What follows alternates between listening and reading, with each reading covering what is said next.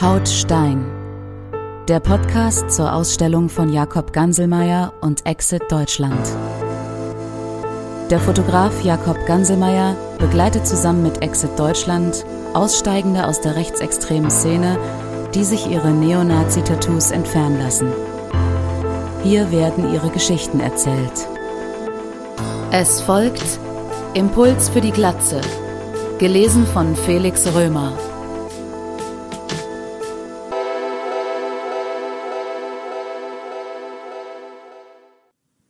Bin mit 15 von der Realschule auf die Hauptschule gewechselt.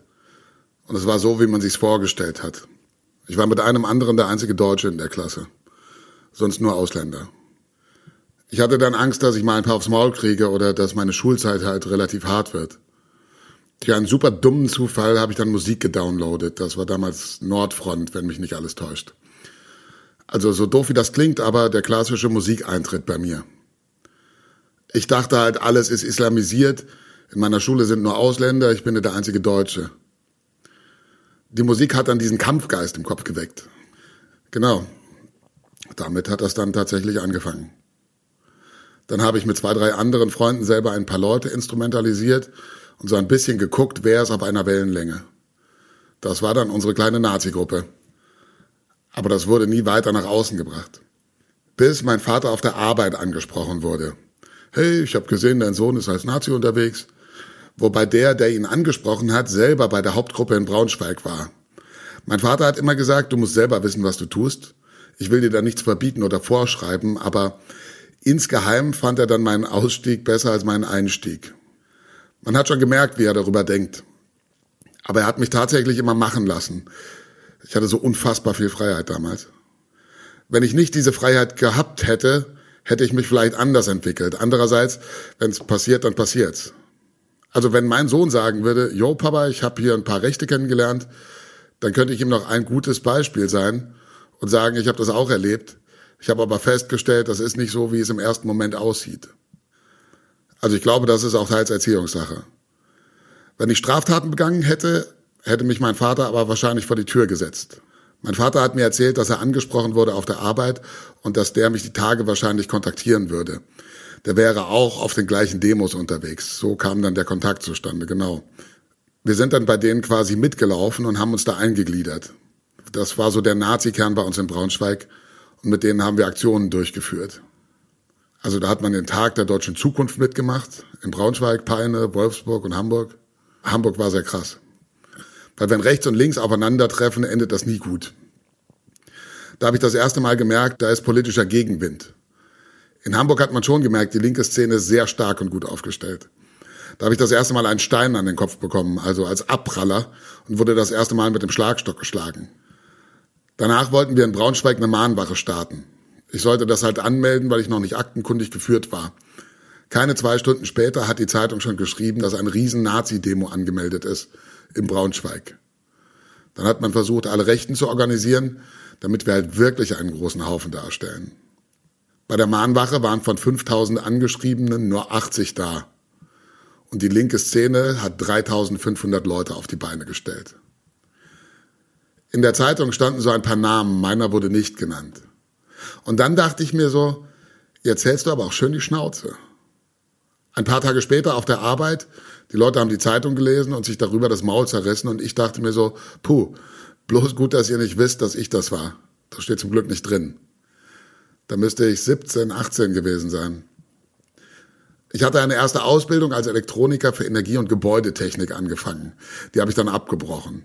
Danach habe ich eine Ausbildung als Einzelfachkaufmann angefangen. Bei den Bewerbungsgesprächen konnte ich das auch ziemlich gut versteckt halten, also jedes Tattoo noch abgeklebt. Ich habe dann die Ausbildung ganz normal begonnen. Nach ungefähr einem Jahr hat der Geschäftsführer eine Mail bekommen, in der ihm näher gelegt wurde, mich zu kündigen und dass ich ein Nazi bin. Ich wusste, dass er die Mail bekommen hat, aber er hat mich nicht darauf angesprochen. Das war dann schon so ein Kopfkino, weil ich dann dachte, jetzt wartet er bestimmt nur ab, um mich rauszuschmeißen. Zu der Zeit kamen immer mal wieder Linke in den Laden und haben nach mir gefragt. Ich weiß nicht, welches Glück oder Pech ich hatte, dass die nie zu mir gekommen sind. Es hat mich nie erwischt. Einmal war ich im Büro und habe unten gehört, wie zwei nach mir gefragt haben. Nach dem Nazi. Und da hat der Kollege mich noch in Schutz genommen und meinte, hier macht er nichts, er ist ein ganz normaler Mitarbeiter. Aber dann hat der Geschäftsführer mich hochgeholt, irgendwann hat mir die Mail gezeigt, hat mir alles offengelegt und wir haben darüber gesprochen. Witzigerweise waren die Gespräche mit ihm nochmal ein Impuls dafür, das wirklich nochmal zu überdenken. Bei den ersten Gesprächen dachte ich mir, halt dein Maul, du willst mir erzählen, du wohnst in der besten Gegend, du wirst niemals irgendwelche Probleme antreffen. Du kannst es wahrscheinlich einfach nicht sehen, weil wir in einer ganz anderen Welt leben. Aber er hat gesagt, dass er mich nie kündigen würde, weil es keinen Grund gibt. Denn ich war einer der wenigen, der mitten in der Flüchtlingsgeschichte mit den Jungs Deutsch gesprochen und auch ganz normal freundlich geredet hat, als die alle ihre Handykarten aktivieren wollten. Man hätte mir das damals nie angemerkt, dass ich im Kopf politisch rechts unterwegs bin. Und das hat er mir gesagt. Aber wenn ich auf Demos gehe oder weiter aktiv bin, wenn dann nochmal was in der Zeitung kommt, dann muss er schon gucken, was er macht. Aber dann bin ich doch auf eine 1. Mai-Demo gefahren. Ich habe natürlich versucht, mich zu vermummen, aber das funktioniert halt nicht. Ich war aber nie von ihm angesprochen worden. Aber ich hatte mich noch in der Schule radikalisiert mit der Jacke und hatte Glatze. Und es ging mir gegen den Strich, wenn es im Unterricht um politische oder geschichtliche Sachen ging. Deutschland, auch in der Nachkriegszeit mit den Zuwanderern und so. Ich habe mein Wissen woanders aufgesogen. Ich habe dann das Schulwissen in Frage gestellt. Da gab es natürlich Diskussionen. Dann war ich für die Lehrer A ein Dorn im Auge und B auch interessant, um einen Dialog zu führen. Weil die meisten saßen halt nur da und haben sich das angehört. Geschichte und Politik ist den meisten Lachs. Also egal. Und mir war es nicht Lachs. Und das hat die Lehrer wahrscheinlich auch gefreut, aber jeder Lehrer wusste, dass ich ein Rechter bin. Jeder Lehrer hat es thematisiert. Der eine mehr, der andere weniger. Wir hatten einen, der war bei den Grünen. Das war natürlich immer ein ziemlicher Clinch. Aber ich habe keine schlechten Noten bekommen oder so. Viele haben auch geglaubt, dass ich da irgendwann noch mal rausgerate, weil die gedacht haben, der ist noch jung. Aber von denen hat sich keiner darum geschert, vielleicht Hilfe zu leisten im Sinn von, vielleicht kann ihm einer eine andere Seite zeigen. Das kam erst in der Berufsschule, dass die Lehrer gesagt haben, okay, hier Möglichkeiten. In der Berufsschule ist das auch thematisiert worden, aber schon weniger. Da hat man es mir ja schon nicht mehr angesehen. Wir hatten einen ehemaligen Lehrer, der scheinbar selber Jude ist und noch viel ehrenamtlich macht. Der hat mich auf meine Thorsteiner Jacke angesprochen, die ich vielleicht in drei Jahren zweimal anhatte. Und dann ist es voll eskaliert. Da hat die Klasse das erst mitbekommen. Aber da war ich für diese Lehrer auf jeden Fall ein Dorn im Auge. Unser Politiklehrer, der meinte, ich thematisiere drei Dinge. Frauen, Drogen und Nazis. Das waren aber auch die einzigen Dinge, die ihn interessiert haben. Keine Nazis, keine Drogen und Frauen beziehungsweise Gleichbehandlung. Das hat mich dann so getriggert, weil ich dachte, dass Lehrer auch versuchen zu beeinflussen. Er hasst Nazis, deshalb wird sein politischer Unterricht extrem gegen Nazis. Dementsprechend war es immer sehr witzig, mit ihm Diskussionen zu führen. Die Mitschüler haben mich in Schutz genommen, tatsächlich. Also das war eine bunt gemischte Truppe. Ich war auch, glaube ich, Klassensprecher. Also ich war nicht unbeliebt. Ich wurde sogar zu einer türkischen Hochzeit eingeladen. Also sechs von 30 Leuten wurden auf die Hochzeit eingeladen und ich war einer von den sechs. Das ist eigentlich schon ein krasses Zeichen, wie nach außen hin menschlich ich mich geben konnte oder menschlich war. Also ich würde jetzt nicht sagen, ich habe das gespielt. Ich würde sagen, ich habe nichts von den beiden gespielt. Das war beides echt. Aber das zeigt ja, dass der menschliche Kern scheinbar größer war und auch gesehen wurde. Also mein bester Freund in der Klasse war ein Italiener. Die haben halt ihren Nationalstolz, den tragen die nach außen. Er kann sagen, yo, der Kanaka hat meine Freundin nicht anzufassen. Da sagt keiner was. Das ist halt einfach so. Das Feindbild ist ja per se auch nicht auf meiner Schule gewesen. Die Jungs, die da ihre Scheiße machen, die haben ihre Scheiße gemacht, weil die keine Perspektive sehen. Ich würde gern heute nochmal mit dem einen oder anderen Lehrer sprechen und denen mitteilen, dass in der Berufsschule der Wechsel passiert ist. Eine meiner Lehrerinnen hatte das Gespräch auch vorher schon gesucht, ganz normal, und hat mir erzählt, hier kannst du dir das Tattoo überstechen lassen. Wobei ich damals noch dachte, dafür habe ich 400 Euro bezahlt, das lasse ich mir doch nicht überstechen, warum sollte ich das tun? Dann kam aber irgendwann der Sinneswandel und ich habe dann mit ihr auch darüber gesprochen und das fand sie sehr, sehr gut. Ich glaube, das war nochmal ein schönes Zeichen für sie. Also der Impuls für die Glatze kam so. Ich hatte das Gefühl, so wie ich herumlaufe, laufe ich immer unter dem Radar und ich finde, was mit Deutschland passiert, scheiße. Dann waren die Haare erst ziemlich kurz, dann kamen die Torsteiner Jacken, wo dann ja jeder wusste, das ist ein Rechter. Und dann habe ich komplett die Glatze gemacht. Wirklich. Nochmal mit dem Nassrasierer. Und ich bin auch ein paar Zeitperioden so rumgelaufen. Aber irgendwann habe ich festgestellt, ich muss nicht nach außen hin aussehen wie der absolute Menschenmüll, sondern ich kann auch ganz normal aussehen und trotzdem meine Gedanken auf die Straße tragen. Mir war schon, als ich das erste Mal mit rechts in Kontakt getreten bin, klar, dass sich niemand mehr mit den glatzköpfigen, Springerstiefel tragenden Leuten identifiziert. Trotzdem bin ich dann diesen Weg gegangen. Das war, glaube ich, nur um das alles zu zeigen oder so. Total bescheuert. Du fällst in einer normalen Gruppe mit Klatze und Torsteiner Jacke immer negativ auf. Also jeder sieht den Schandfleck da in der Gruppe und deswegen ist es dann eher gewünscht, dass du normal rumläufst. Und je mehr ich später normal aussah, desto mehr konnte man politisch machen. Also viel mehr Leute politisch bequatschen und einfach ins Gespräch kommen, weil du nicht mit deinem Äußeren abgeschreckt hast, sondern konntest ganz normal reden. Da war zum Beispiel einer, der relativ gut aufgestiegen ist bei Volkswagen und der war krass politisch unterwegs. Ich war mit meinem Opa beim Essen und auf einmal fasst mir jemand auf die Schulter und sagt, na Max, und gibt meinem Opa die Hand und stellt sich vor. Mein Opa denkt, was ist das für ein netter Mann? Und dann sage ich, der organisiert hier alles. Also bei uns war es so, dass viele Leute aus dem Fußballbereich kamen, sehr viele, die heute noch aktiv sind. Du hast halt verschiedene Ströme. Fußballnazis, du hast welche vom Dorf, die einfach Dorfleute sind. Und dann gibt es noch Leute wie mich, die in der Stadt leben und die nichts mit Fußball zu tun haben, die ein Problem mit der Islamisierung sehen und die in dem Moment offen gewesen sind für die falschen Gedanken. Ein paar, die Überzeugungstäter sind, ein paar Mitläufer, das volle Programm.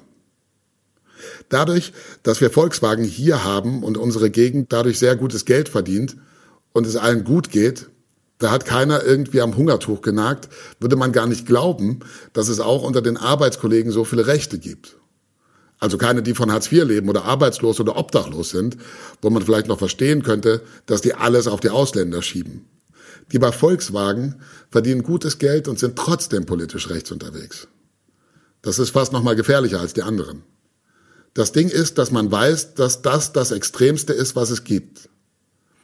Also wenn du Hitler positiv redest, weißt du, dass du mit nichts mehr auffallen und mit nichts mehr reinhauen kannst. Das habe ich damals auch geschrieben in meinem ersten Ausstiegspost. Da habe ich gesagt, wenn man mal zurückblickt, was habt ihr erreicht? Und was wollt ihr erreichen? Die haben ja nichts gemacht. Es ging eigentlich immer mehr ums Auffallen. Da fange ich mit meiner Zeit wirklich etwas Sinnvolleres an helfe vielleicht Leuten, setze mich mit dem auseinander, was ich liebe und was mir Spaß macht. Nicht dieser politische Kampf. Ja, also die Hauptaktivität war tatsächlich, man hat sich getroffen, man hat sich ausgetauscht. Dann hatten wir auch mal immer wieder Zeitzeugen oder schlaue Köpfe, um sich weiterzubilden. Man hat versucht, den Linken eins auszuwischen mit Aktionen und dann sind wir auf Demos gegangen. Es wurde auch ziemlich häufig gesoffen, Party gemacht. Ich würde gern was Schöneres erzählen. Ich habe immer ein schlechtes Gefühl, wenn ich jemandem erzähle, was damals so abging. Aber es ist ja eigentlich ein trauriges Zeichen, für was die Szene sich da einsetzt. Mit der rechten Szene Geld verdienen, ich glaube, dafür sind die einfach nicht schlau genug. Also man macht dann Abende und trifft sich und dann wird Bier gekauft und man kann Sachen ersteigern und das Geld wird gesammelt und jeder hat seinen Beitrag in die Parteikasse gezahlt. Aber alles offline. Wenn die halt halbwegs schlau wären, dann würden die mit der Digitalisierung die rechte Szene unglaublich stark machen können. Wenn die raffen würden, dass das Social Media Game super interessant für die wäre. Aber es ist gut, wenn sie es nicht verstehen. In Braunschweig hatten wir auch aggressive Schläger, allerdings erst später, die auch sagen, wir gehen nach vorne und boxen uns mit den Linken und wir laufen mal zu einer Kundgebung und stören da einfach mal. Als ich ausgestiegen bin, sind die in die Szene gekommen. Die sind heute total krass unterwegs. Also die sind in jedem Fernsehbericht drin, in den Zeitungen, die prügeln sich da wirklich durch die Stadt und werden nicht weggeknackt. Total verrückt. Ja, die Typen sind Zeitbomben auf jeden Fall. Es wurde immer wieder versucht, Parteien zu gründen. Es gab erst die NPD, dann kam die Rechte. Bei der Rechten war ich sogar einen Monat Mitglied, weil ich dachte, das könnte was werden. Dann sind aber alle in einer Nacht- und Nebelaktion ausgetreten und haben die JN gegründet, weil der Slogan JN ist die Gang so cool war. Da habe ich schon gemerkt, er hat wirklich einen am Brett. Euch geht es nicht um den politischen Kampf. Aber ob jetzt JN oder NPD, das ist immer derselbe Mischmasch an Leuten gewesen. Hier fehlt die Struktur und niemand will es in die Hand nehmen. Die Parteien haben natürlich immer versucht, Struktur aufzubauen, aber du kannst dich mit denen von oben nicht identifizieren und unten versuchen sie cool zu sein. Und wenn es die Parteien nicht schaffen, die Leute nach unten zu bündeln und ranzukriegen, dann wird es in Braunschweig auch ewig so bleiben. Ich glaube, das Einzige, was bei mir ganz gut war, ist, dass ich Menschlichkeit besessen habe. Also ich kann das auch heute noch nicht ab, wenn man von vornherein unfreundlich zu jemandem ist. Ich bin zu keinem unfreundlich. Zu keiner Kassiererin, zu keinem Kellner. Das ist einfach in mir. Ich konnte ganz normal meinen Job machen und auch sonst zum Beispiel an der Kasse mit einem schwarzen Kassierer stehen und trotzdem ganz normal sein, weil das ein bisschen Menschlichkeit ist. Milder wurde mein Gedankengut, meine Weltansicht und meine politischen Ansichten, als ich angefangen habe, im Saturn zu lernen. Dann war man wirklich in der realen Welt. Da bist du halt mit verschiedenen Leuten und Kulturen unterwegs und deine Kollegen sind oft alle Südländer und das waren dann deine Freunde. Die sieht man auch acht, neun Stunden auf der Arbeit und redet sehr viel mit denen. Und in den Gesprächen hat man sich fast schon selber therapiert. Mit 18, 19 habe ich dann festgestellt, okay, ich denke nicht mehr so, wie ich gedacht habe, weil ich weiß, wie es wirklich aussieht und weil ich weiß, was auch mich wirklich antreibt im Leben. Ich denke nicht mehr so, also muss ich auch dazu stehen und sagen, ciao. Und ich möchte nicht mehr mit der rechten Szene identifiziert werden. Und dann habe ich diesen Ausstieg gewagt. Also habe das dann öffentlich gemacht. Ich weiß gar nicht, wann ich mich an Exit gewandt habe. Ich glaube, kurz nach meinem Facebook-Outing, weil ich mir dann gedacht habe, okay, ich habe jetzt zwar allen gesagt, dass ich ausgestiegen bin, aber auf der anderen Seite war die Frage, will ich das wirklich? Und dann hat mich noch interessiert, was Exit mir bieten und aufzeigen kann. Und dann habe ich mich auch an Exit gewandt, weil die auch ein paar geile Aktionen gerissen haben, die mich bewegt und mir im Gedächtnis geblieben sind. Das war nicht so einschläfernd und alt, sondern gut und modern. Ich weiß nicht, ob ich der Mensch bin, der sich generell an Organisationen wendet, egal welche. Aber das war so frisch und modern, dass ich gesagt habe, finde ich geil. Irgendwas hat mir gesagt, ich muss da mal schreiben. Ja, das war die beste Entscheidung. War die richtige Entscheidung. Ich musste leider Gottes, so dumm wie es klingt, über Social Media diesen Austritt bekannt geben. Es steht ja sowieso alles über mich im Internet, also wo, wenn nicht im Internet, sollte ich sagen, dass ich austrete. Dann habe ich einen Riesentext auf Facebook gepostet, weil viele aus meinem Umfeld auf Facebook noch mit mir befreundet sind die sollten die Nachricht empfangen. Und danach kamen schon krasse Nachrichten. Von vielen kam dann erstmal, wie kann es denn dazu kommen, dass du auf einmal selber ein Gutmensch wirst? Und siehst du nicht, was in unserem Land passiert? Oder was glaubst du, was noch passieren wird, wenn jetzt noch einer geht, der nicht ganz auf den Kopf gefallen ist? Erstmal also so ein bisschen ins Gewissen reden. Aber das hat halt nicht gezogen und ich habe auch argumentiert und gesagt, denk vielleicht selber mal drüber nach. Und dann kam die nächste Stufe, bei der ich beleidigt wurde und meine Fotos kommentiert wurden. Da kam schon ein bisschen Hate drüber. Also der Post damals, das war die einzige Möglichkeit, das offen Kunst zu tun. Und ich wusste, dass ich dort alle Leute erreiche, die ich kenne. Ich hatte das Foto von mir mit der Glatze ein oder zwei Tage vorher gepostet, um einfach mal zu gucken, wie reagieren die Leute. Und ab dem Moment hat mein Handy nur noch vibriert. Also super viele Leute, die mich kennengelernt haben, so wie ich bin, und die das niemals erwartet hätten und unendlich viele Fragen hatten. Jede Art Fragen. Es hat mich gewundert, dass so viele Leute bei so einem wichtigen Thema gar keine Ahnung haben. Dabei möchte ich nicht mein komplettes Leben nur darauf aufbauen, dass ich mal Nazi war. Das finde ich falsch. Aussteiger habe ich während meiner Semesterzeit als Lappen gesehen. Ich dachte mir immer so, du kannst ja aussteigen, aber du musst es ja nicht immer so nach außen tragen und nicht öffentlich machen und dich nicht an sowas wenden. Damals wollte ich nicht sehen, dass genau meine Erfahrung ja anderen helfen könnte, ebenfalls auszusteigen. Du warst der klassische Verräter, so habe ich damals gedacht. Und so denken heute auch alle über mich. Aber am Ende muss man da drüber stehen. Ich hätte ja auch still und heimlich austreten können, aber das wäre halt falsch. Weil man da nie öffentlich dazu gestanden hat und gesagt hat, das war's. Ich dachte, ich mache mir ein Tattoo, damit alle glauben und damit es auch wirklich schwarz auf weiß auf der Haut ist. Und dann habe ich mir mit 17 oder 18 das Sonnenrad ans Bein stechen lassen.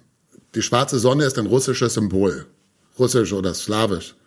Das steht ja grundsätzlich für Scharfsinn, Sinnesstärke, Kraft. Für mich hatte die schwarze Sonne immer eine Aura, irgendwas hat es ausgestrahlt.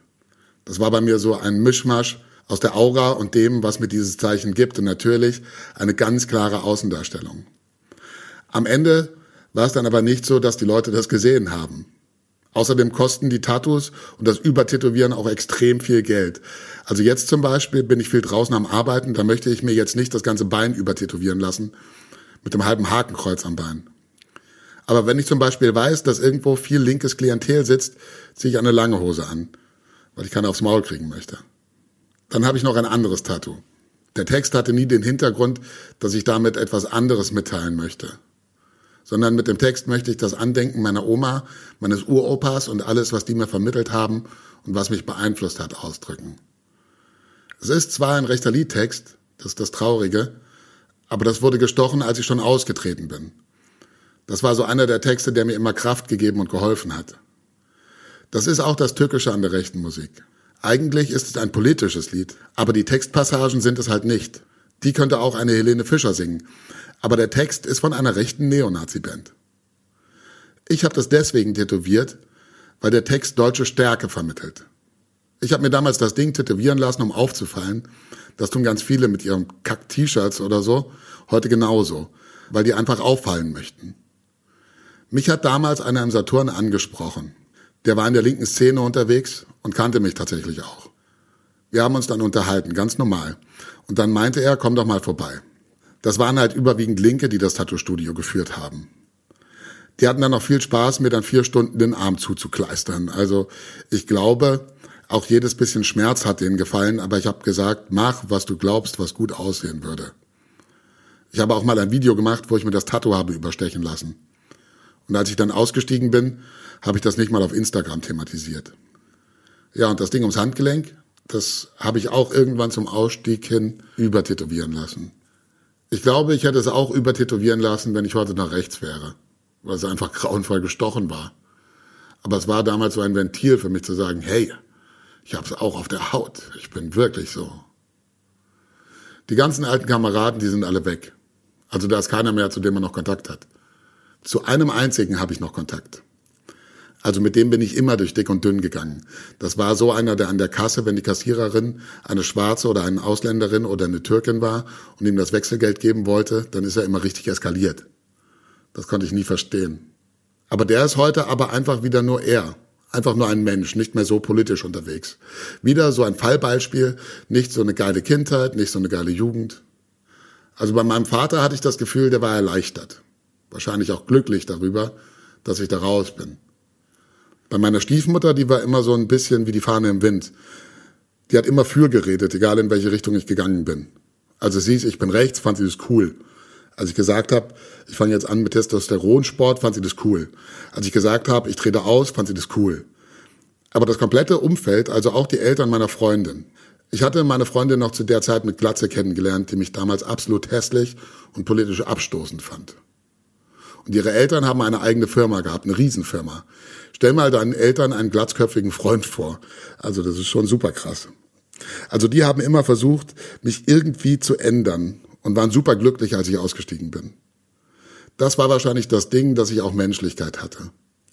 Das war wahrscheinlich der Grund, weswegen sich keiner von mir abgewandt hat. Ich würde sagen, es ist tatsächlich beides. Also das Emotionale hat wahrscheinlich eher gewirkt, aber als auch mein Kopf gesagt hat, okay, stopp mal, es ist nicht das, was du denkst, da war ich reif für den Ausstieg. Im Nachgang betrachtet bin ich glücklicher. Im Nachgang betrachtet bin ich glücklich über alles, was passiert ist. Also ich bin fast auch froh, dass ich die rechte Seite gesehen habe, weil dadurch habe ich das auch alles kennengelernt. Ich weiß, wie das aussieht, wie es funktioniert. Ich habe ein Gefühl dafür. Das sind Erfahrungen, die ich gemacht habe. Wenn ich manchmal so Freunde sehe, die politisch so überhaupt keine Ahnung haben, dann denke ich mir, wow, wie geht das? Jetzt kann ich meine Erfahrungen nach außen tragen. Und da bin ich glücklich, dass ich den Sprung nach draußen geschafft habe und auch glücklich, dass es so gekommen ist. Ich glaube heute noch genauso wie damals, dass es hier Familienclans gibt, die hier gut randalieren und ihren Scheiß machen. Und es gibt auch Rockerbanden, die ihre Scheiße machen. Deswegen ist ja per se nicht der Islam schlimm oder irgendeine Religion oder irgendeine Nationalität. Ich mache das nicht an einer Nationalität fest. Ich weiß gar nicht, warum der Islam so ein krankes Feindbild ist. Ich glaube, man hat sich damit nie auseinandergesetzt. Also wenn du heute einem Rechten sagst, hey, setz dich doch mal mit dem Islam auseinander, dann zeigt er dir einen Vogel. Willst du mich eigentlich komplett verarschen? Warum soll ich mich damit auseinandersetzen? aber mit deiner eigenen Religion tust du es. Also habe ich auch nicht beim Ausstieg mich mit dem Islam auseinandergesetzt, sondern erst viel später. Dadurch, dass ich auch viel mehr Freunde habe, die den auch leben. Da merkt man halt auch, dass es auch nur eine Glaubensgemeinschaft, wie es halt eben auch das Christentum ist. Nur, dass wir ein paar Stellschrauben anders drehen. Und es ist halt nicht der Islam, der den Leuten sagt, unterdrückt Frauen. Das sagt der Islam ja nicht. Sondern es sind einfach scheiß Menschen, die das machen. Und das ist halt der große Punkt.